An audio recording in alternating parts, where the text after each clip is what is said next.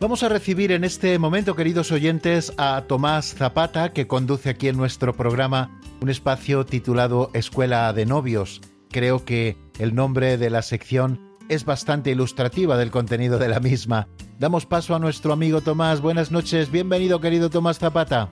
Muy buenas noches, Raúl. Encantado de estar una noche más aquí con vosotros.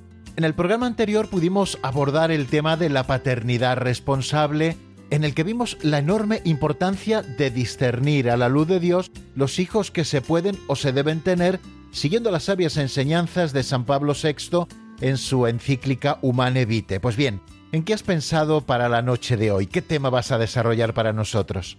Puesto que, como bien dices, estuvimos desarrollando el tema de los hijos que debemos tener, hoy he pensado que focalicemos nuestra atención en la educación.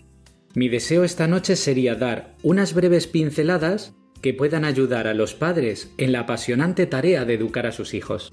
La educación de los hijos, qué importante tema y qué necesario en un mundo como el actual, en el que los medios de comunicación y otras muchas fuentes hacen una verdadera contraeducación pues si te parece, empecemos cuanto antes. Muchísimas gracias, Raúl. Pues como bien decía, mi deseo es dar algún consejo que pueda ayudar en esa tarea de educar.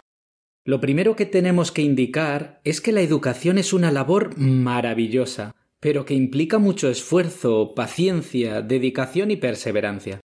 Nuestros hijos precisan de nuestra labor educativa continua, sin descanso, pero eso sí, sin desfallecer. Adentrándonos en el tema sin más dilación, diría que la primera premisa que debemos tener clara los padres es que la educación precisa ir a una, es decir, estar de acuerdo en los criterios y formas de educar. La tarea de educar no se improvisa, sino que debe ser trazada y proyectada por los padres antes incluso del nacimiento del primer hijo. Esto sería lo ideal. Los novios deben aprovechar sus tiempos de estar juntos para fomentar el diálogo, y uno de los temas que deben abordar en numerosas ocasiones es la futura educación de los hijos. Es indispensable que en la educación ambos cónyuges vayan a una, como he dicho antes. Si existen dos criterios distintos, el hijo comenzará a desestabilizarse, pues no entenderá si la forma correcta es la de una o la del otro, así como tenderá a acogerse normalmente a la tendencia más satisfactoria para él, que suele ser la menos estricta. Que los cónyuges llevemos una misma línea educativa no significa que cada uno no desempeñe su rol correspondiente. Esto no lo podemos confundir. El padre debe educar como tal y la madre a la forma pues que solo las madres saben hacer. El hombre suele poner la templanza, la fuerza, la toma de decisiones, mientras que la mujer muestra más la ternura, el cariño, la perseverancia, la comprensión. Ambas caras de la misma moneda son las que ayudan al niño a crecer de forma plena y completa. Hombre y mujer somos totalmente complementarios, también en materia educativa. Ir a una significa principalmente tener los mismos criterios y formas de educar, teniendo las líneas claras de hacia dónde queremos que se dirijan nuestros esfuerzos educativos. Uno no puede ser la permisividad absoluta y el otro la intransigencia. Uno no puede ser inculcador del orden y el otro del desorden. ¿Entendemos? La educación conlleva remar hacia el mismo lugar. Te doy toda la razón cuando afirmas la importancia de unificar criterios en materia de educación. Si me permites, me parece importante resaltar nuevamente lo que has dicho sobre la necesidad de que nuestros novios comiencen a dialogar acerca de la educación de los futuros hijos, pues me parece una tarea crucial del noviazgo. Bueno, pues eh, segundo consejo que ofrecerás esta noche a nuestros oyentes. Pues que para poder llevar a cabo la tarea de educar se precisa formación. La mayoría de los padres tienden mucho a improvisar en materia educativa, es como si el ser padres ya te infundiese la capacidad de saber educar adecuadamente. Esto es un error de nuestro tiempo. Creer que sabemos hacer las cosas por nosotros mismos sin ayuda de los demás. La educación precisa de una formación previa. Por eso animo a todos nuestros oyentes a que se formen en materia educativa a través de los medios que tengan a su mano, pero no de cualquier forma debemos acudir a fuentes adecuadas, pues son muchos los consejos educativos que podemos encontrar en redes sociales o en vídeos de Internet que no favorecen la verdadera educación.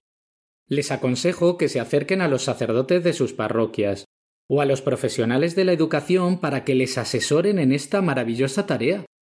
A educar también se aprende, y esto no significa que no vamos a tener fallos, pues cometeremos cientos de ellos.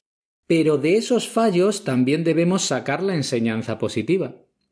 Otro consejo importante es que tengamos en cuenta que nuestro hijo no es un clon nuestro, no es un nosotros en pequeñito. Digo esto porque en la educación debemos contar mucho con la personalidad individual de cada uno. Un proyecto educativo no tiene por qué funcionar de igual manera con todos nuestros hijos. A cada uno debemos educarlo personalmente, atendiendo a sus capacidades, virtudes y carencias. Los hijos no son como los muebles del IKEA, que traen un libro de instrucciones. Cada uno es un mundo distinto que debemos encauzar hacia la plenitud personal. Y esto se realiza con, como antes ya he anunciado, dedicación, paciencia y perseverancia. Cuando decía que nuestro hijo no es un clon nuestro, me refería también a no esperar que tenga nuestras reacciones. Su forma de ver el mundo es muy distinta a la nuestra.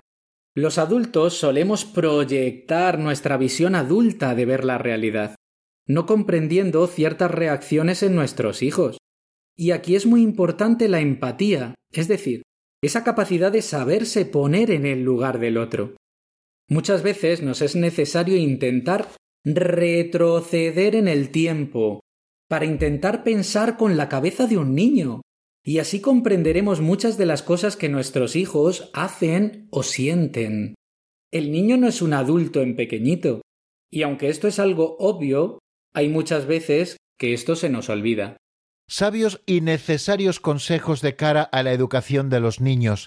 Como el tiempo se nos va escapando de las manos, como en cada programa, ¿podrías indicar un último consejo a nuestros novios y matrimonios seguidores del Pozo de Sicar? Pues el último consejo que voy a dar es seguramente el más importante de todos los que podría dar esta noche. Se trata de que tengamos claro que la transmisión de la fe a nuestros hijos es una labor dentro de la tarea educativa indispensable e insustituible. Muchas veces parece que separamos educación y fe, cuando en realidad van de la mano. O mejor dicho, es una sola cosa. La transmisión de nuestra fe educa a nuestros hijos en unos valores maravillosos que les permitirán desenvolverse el día de mañana de manera correcta y plena. Quizá no haya nada más importante que podamos dar a nuestros hijos que nuestra fe. La enseñanza de cómo deben sentirse amados por Dios y cómo deben ellos demostrarle su amor es algo esencial en su vida. La fe católica lleva asociada una visión de la vida abierta, luminosa, alegre, positiva.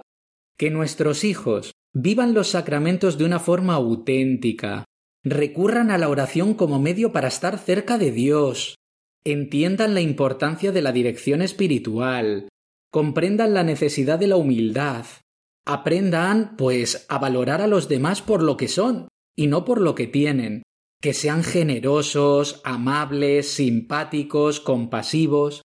Todo esto les hará ser grandes personas, hombres y mujeres de un mañana muy próximo, que sabrán transmitir a sus hijos y a las personas cercanas lo mismo que ellos han recibido.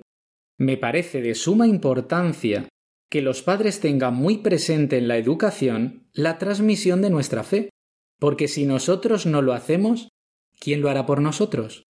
No podemos dejar en manos de nadie la educación de nuestros hijos. La escuela, la parroquia, las academias, todo esto son medios que nos ayudan en la tarea de formar y educar a nuestros hijos, pero la responsabilidad, en último término, es nuestra. Toda ayuda es poca en materia educativa, pero el peso principal lo deben llevar los padres. Son ellos los que con su ejemplo y testimonio conseguirán que sus hijos, por ósmosis, vayan adquiriendo todos aquellos valores, destrezas y virtudes que les permita desenvolverse en el mundo que les rodea. No queramos que nuestros hijos adquieran formas de comportamiento que nosotros no estamos dispuestos a adquirir y llevar a cabo, porque ser educador significa necesariamente ser un buen modelo. No podemos decir y exigir una cosa y hacer nosotros la contraria.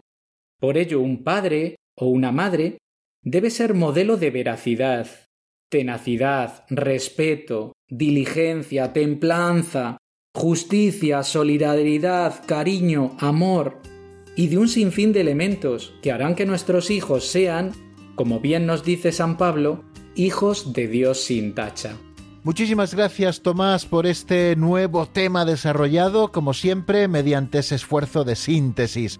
Creo que habrá sido de gran utilidad para nuestros oyentes y deseamos volver a escucharte eh, dentro de un mes, si Dios quiere. Así que nos despedimos hasta el próximo programa. Un abrazo muy fuerte. Buenas noches, Raúl, y hasta la semana que viene. Un abrazo fuerte.